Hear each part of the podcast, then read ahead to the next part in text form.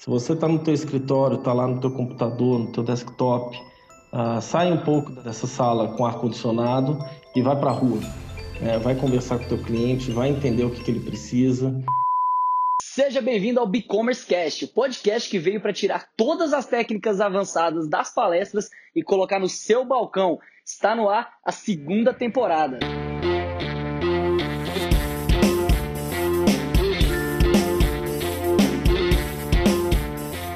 Hoje eu trouxe aqui um parceiro de negócios e amigo também. Uh, já tem pelo menos uns dois anos que a gente se conhece e troca muita figurinha. Seja muito bem-vindo ao e-commerce Cash, Felipe Padovan, diretor de inovação da Pax Domini. E aí, Felipe, beleza? Tudo bem, Rodrigo? Excelente, cara. Melhor agora que você está aqui para compartilhar um pouco uh, da tua experiência, mas uh, melhor do que eu ficar te apresentando, Felipe, conta para o pessoal que está chegando agora, que não te conhece ainda, Uh, quem é você, um pouquinho da sua trajetória?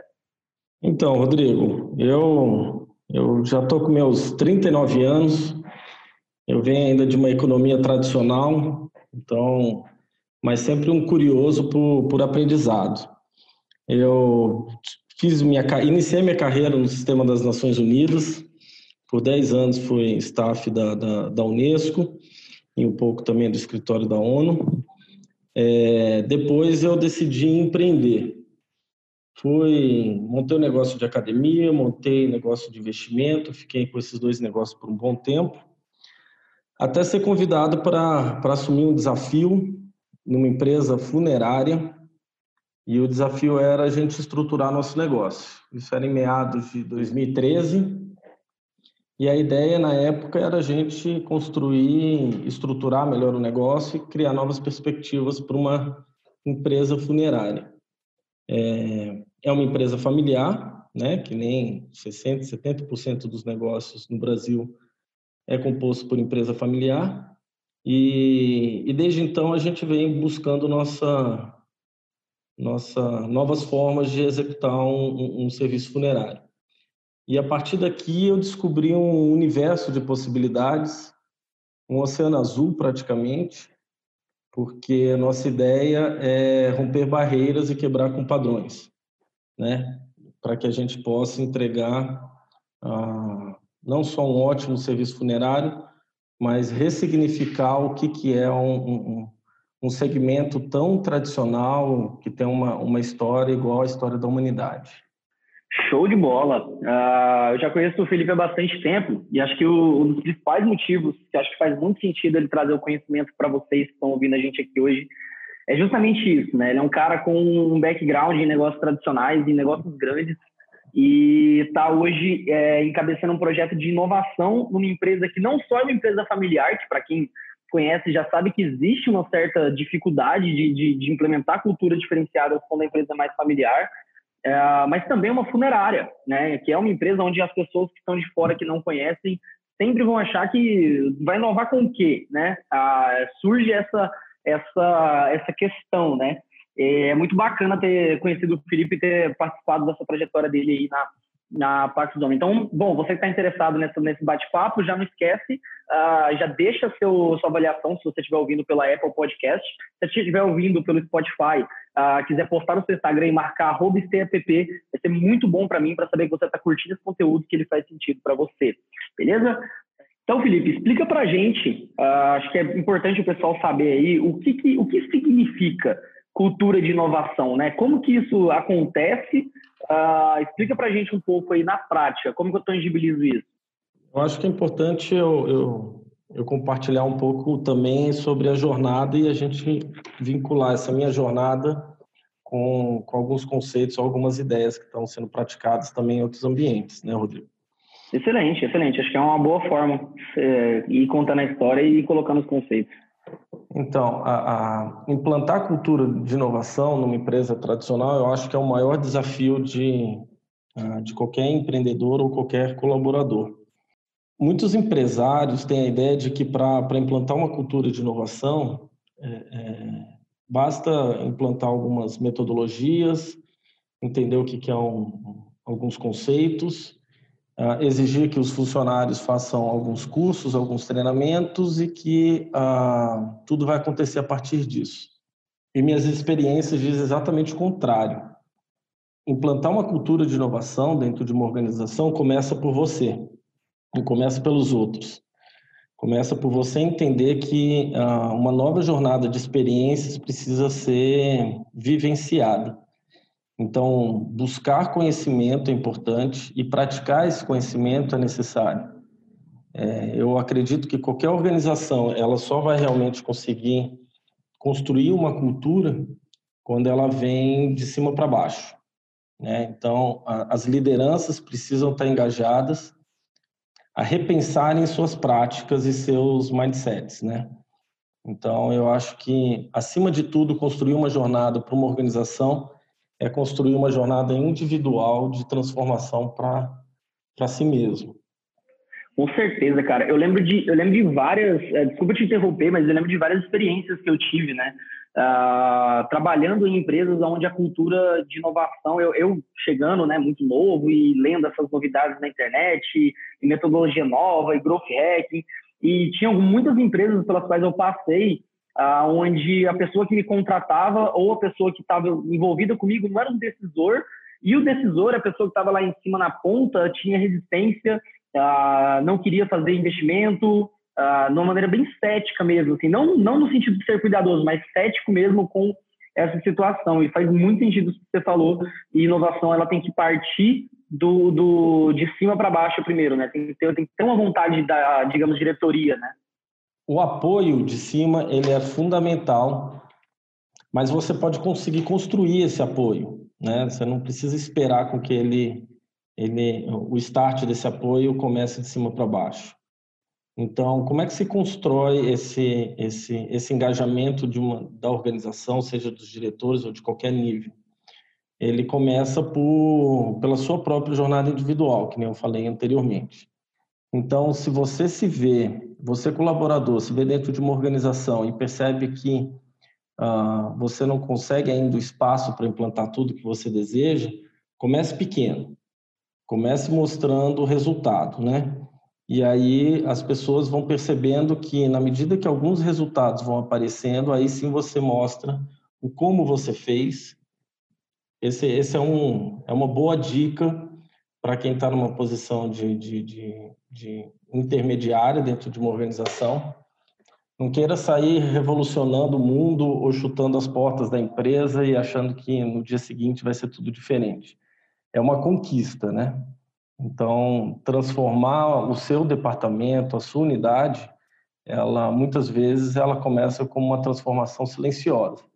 Então, existe um, uma metodologia chamada de curva de inovação. E se você pretende implantar essa curva de inovação, você tem que começar sempre pelos pelos early adopters da, da, dessa cultura, né? Então, e é algo que a gente pode conversar um pouquinho mais também. Legal. Eu acho que essa inovação né, em si, implementar coisas que não vão de encontro ao que já estava acontecendo, às vezes, né, e tira as pessoas do, da zona de conforto, é igual o juro composto. É, e aí tem o juro composto contra o juro composto a favor. Se você, acho que se você melhora a sua empresa, você foca em testar coisas novas para inovar, né, e inovar ela vai partir de alguns testes, você vai estar tá melhorando 1% num dia, 2% no outro, aí passa dois dias sem melhorar nada, no outro melhora 2%, no outro 3%. Só que você está melhorando baseado no número que já está anterior. Então, se você focar, eu acho, em melhorar 1% por dia, no final do ano, isso dá, acho que dá mais de 3 mil por cento, se não me engano, acho que na, na matemática. Eu já vi essa conta em algum lugar. Então, acho muito, muito pertinente isso que você falou uh, sobre a, a cultura de inovação. E a gente tem, além desse erro, né, de você acho que querer inovar, chutar o balde do nada, sem ter um processo, uma curva, como você falou, achei bem legal você ter citado.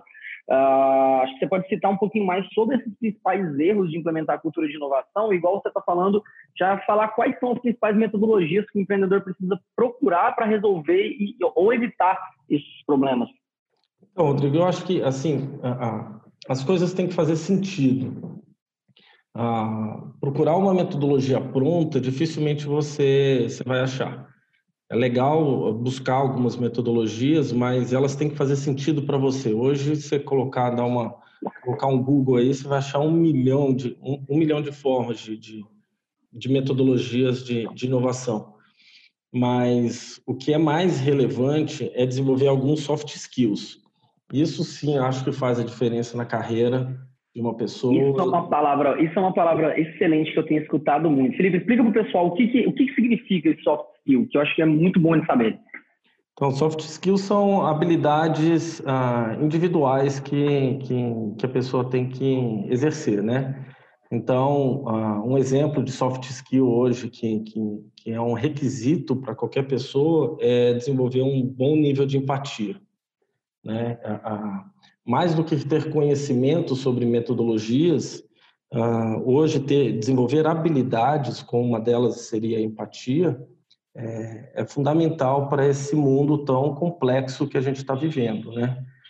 Por isso que hoje, hoje eu não me prendo tanto a métodos, eu me prendo muito mais a comportamentos, porque são os comportamentos que fazem com que você consiga surfar em tanta onda de mudança que é o que a gente está vivendo hoje, né?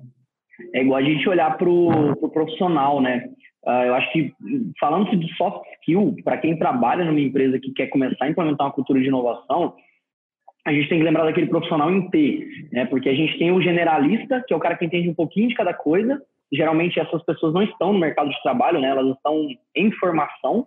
É, a gente tem o especialista, que é aquele cara que ele é muito bom em fazer uma única coisa. E a gente tem o profissional em T, né? Que ele pega aquela vertical da, do que ele é especialista, só que ele também entende um pouquinho de cada uma das coisas, né? Numa linha horizontal.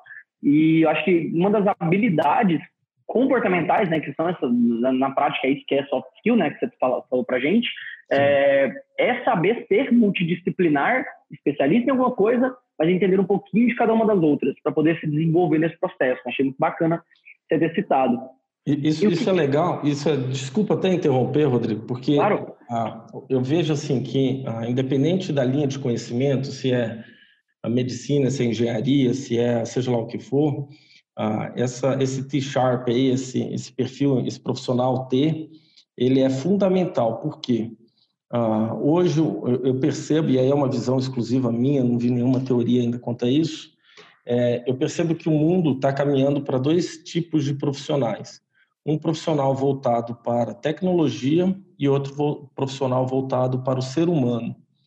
E, e o perfil em T permite a conexão desses dois ah, dessas, duas, dessas duas linhas de conhecimento.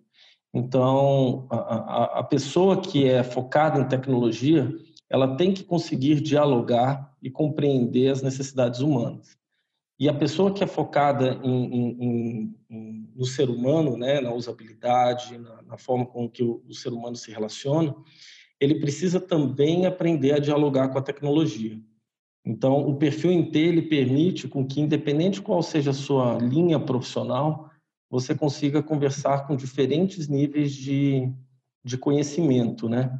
E aí, mais para frente, você vai formando não uma, um, um, perfil T, mas um perfil em M, porque você vai, na medida que você vai conhecendo coisas novas, é, você vai aprofundando outros tipos de conhecimento. Por exemplo, eu sou engenheiro e, e aprendo sobre tecnologia na minha jornada de aprendizado, eu acabo naturalmente aprendendo sobre inteligência artificial.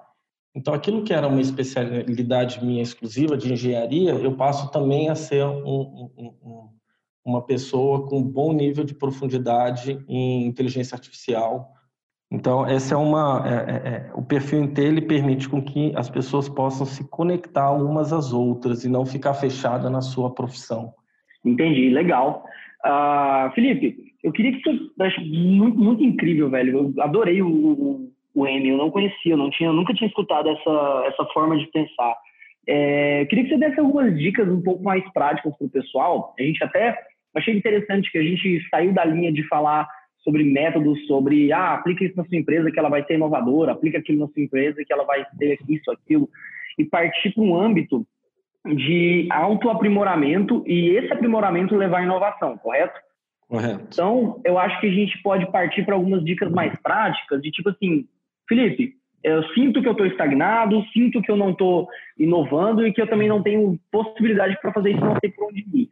Que tipo de, de leitura, de exercício, de que tipo de práticas eu tenho que implementar no meu dia a dia, seja ele pessoal, profissional, whatever, nesse ponto, eu posso fazer para desenvolver essas habilidades é, no menor espaço de tempo possível? Rodrigo, eu, eu, eu aprendi muito utilizando o design thinking. Eu sou um apaixonado pelo design thinking e pela cultura do design. É, design thinking a, a, é um grande exercício de prática de empatia, colaboração e prototipação. Né? Então, a, participar de, de dinâmicas de design thinking realmente fazem com que você comece a mudar seu mindset e comece a confiar mais em você, comece a confiar mais no outro e comece a descobrir novas formas de, de realizar novas entregas, né? Então, o design thinking para mim é o que eu mais recomendo Uh, o pessoal que estiver escutando, uh, ficou pesquisa no Google, vê na sua cidade onde tem um curso de design thinking, vai lá, pratica, é, procura descobrir aonde tem. Até legal citar, Felipe, é, a gente tem um episódio inteiro sobre design thinking que a gente gravou com a Vanessa Camargo, ela é professora de design thinking uh, e ela e já tem um episódio aqui, pessoal. Quem estiver ouvindo a gente chegou por esse episódio, pode dar uma procurada aqui no nosso perfil que a gente tem um episódio inteiro sobre essa fonte. Bacana. E, e, o design ele é tão transformador ah, que agora ele só consegue ser transformador se houver prática, se houver rotina, se houver frequência, né? Então a gente não fica bom do dia para a noite lendo um livro. A gente fica bom é praticando e criando ritmo dessas práticas.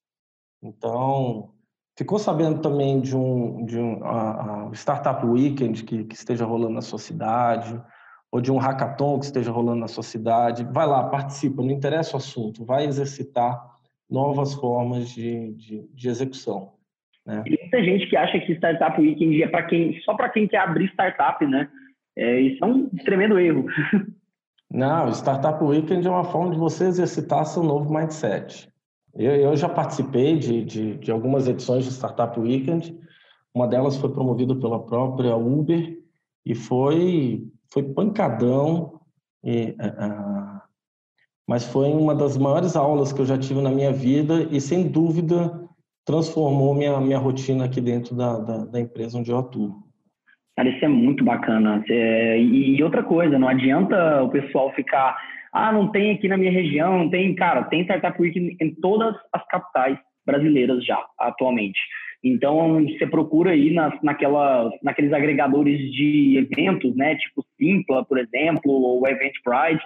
Tem lá, vai, procura startup que eles vão, vai ter um Startup Weekend entre seis meses aí próximos de você. Né? E você pode, às vezes, você não está na capital, você se locomover até a capital, é, afinal de contas, é só um final de semana. Então, super recomendo aí, a dica do Felipe é muito boa.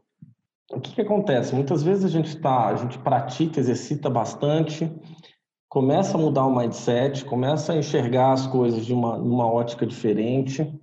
Ah, e quando a gente vai para dentro da organização, a gente toma na cabeça. Né? A organização está dentro das suas caixinhas, está dentro dos seus padrões. É, é, e aí eu acho que vem a grande cultura de, de, de a grande transformação para uma cultura de inovação. Praticar empatia e colaboração dentro da sua organização já é algo revolucionário. Quase todas as organizações acreditam que o seu cliente esteja no centro de todas as decisões da empresa. Mas o que a gente percebe na prática é que raramente o cliente é um motivo decisor do, da tomada de decisão da, das empresas. E colocar o cliente no centro dos problemas né, da, da, da para serem resolvidos pela empresa é o grande desafio de uma empresa que realmente tem um olhar empático, uma empresa que está buscando a inovação porque não tem certo ou errado, né, Rodrigo? O que tem é o que é, é, é o que é útil para as pessoas. Então, a, a, gente se desfazer de nossos rótulos e se desfazer de nossos preconceitos e julgamentos é, é um dos grandes mindsets de alguém com pensamento inovador. Porque a gente aprendeu na universidade que tem, as coisas têm certo e errado. E quando a gente vai para vai desenvolver alguma coisa nova, a gente percebe que o certo e errado quem diz é o cliente, né? Então, e não é o efeito que ele gera, né? É. Então, ah, recomendo também para quem está engajado nesse, nessa transformação, ah, estudar sobre design centrado no ser humano. É, as empresas que têm o design centrado no ser humano são hoje as empresas que crescem, que escalam. Enfim, tem, tem bastante coisa para a gente falar ainda. Essa, essa disciplina de, de design centrado em pessoas eu nunca tinha ouvido falar. Eu comecei a estudar, na verdade, sobre o, o customer centric, né, focado no cliente, é, recentemente. Pô, mas bem legal, Felipe. Acho que assim, a ideia, a ideia justamente desse episódio, da gente bater esse papo aqui, era abrir a cabeça de quem está de quem tá ouvindo. Eu acho que o podcast ele é uma ferramenta com o intuito de abrir a possibilidade de você estudar algo novo. Né? Então a gente tem ah, outros podcasts do mercado aí, como por exemplo o Resumo Cast, né, que é a ideia dele é fazer com que as pessoas leiam, né? Ele é um resumo do livro, mas não é um substituto, né? Ele acaba levando a pessoa a ler o livro depois. É, então assim, adorei suas dicas. É, eu queria saber se você queria deixar mais alguma uma, uma última consideração, um último disclaimer uh, ah, para quem está ouvindo a gente poder aplicar alguma coisa do tipo, cara, amanhã de manhã, quando você acordar, é, ou então, sei lá, semana que vem, quando você chegar no trabalho, o que, o que é, fa faça isso, você vai, já vai começar a, aos poucos, evoluir para um caminho um pouco mais uh, aprimorado, né, digamos assim. Eu acho que saia da cadeira, né? Acho que a primeira coisa é, se você está no teu escritório, está lá no teu computador, no teu desktop, uh, sai um pouco dessa, dessa, dessa sala com ar-condicionado e vai para a rua.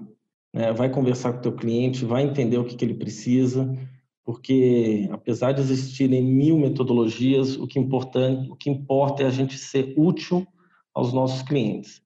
Então, vai conversar com esse cliente na ponta, não fica supondo ou imaginando o que, que o cliente deseja, pergunte para ele, pergunte o que ele deseja. Quando você tiver um protótipo, pergunte se está bom, uh, observe a, a, a, como ele se relaciona com o teu protótipo e vai se modelando. Agora, é mão na massa, é ir para a rua. Show de bola, não, concordo completamente. Essa, essa metodologia, é, não só no, no ramo de tecnologia, mas em qualquer negócio, é, é, é, marcado por empreendedores cegos. Né? Eles, eles tomam a realidade deles como a realidade. Né? Quantas vezes, por exemplo, eu não vi é, quatro anos atrás, três anos atrás, próximo daqui, né?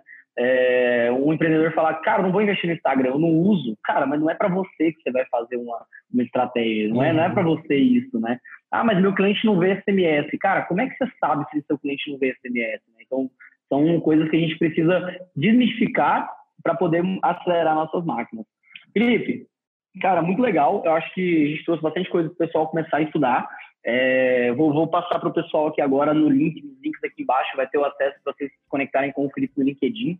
É, vou deixar também um blog ah, com os outros conteúdos do STF, os outros episódios aqui desse podcast, justamente para o pessoal poder ler um pouco mais sobre inovação. A gente tem um monte de episódios nessa segunda temporada sobre métodos né, de inovação, como o design thinking, que o Felipe citou aqui. É, e te agradecer, Felipe, por ter tirado esse tempinho para gravar aqui com a gente. Uh, você tem uma longa estrada aí, eu acho que sempre é importante bater papo com gente assim. Cara, muito obrigado. É, obrigado a todo mundo que está assistindo. Não se esqueçam de compartilhar com os amigos de vocês uh, esse episódio e outros episódios. E, Felipe, um grande abraço e até mais. Valeu, Rodrigo. Obrigado. Eu sempre estou aprendendo contigo. Você é um cara fera. E espero ter contribuído também alguma coisa hoje. Com certeza. Valeu. Valeu. Um abraço.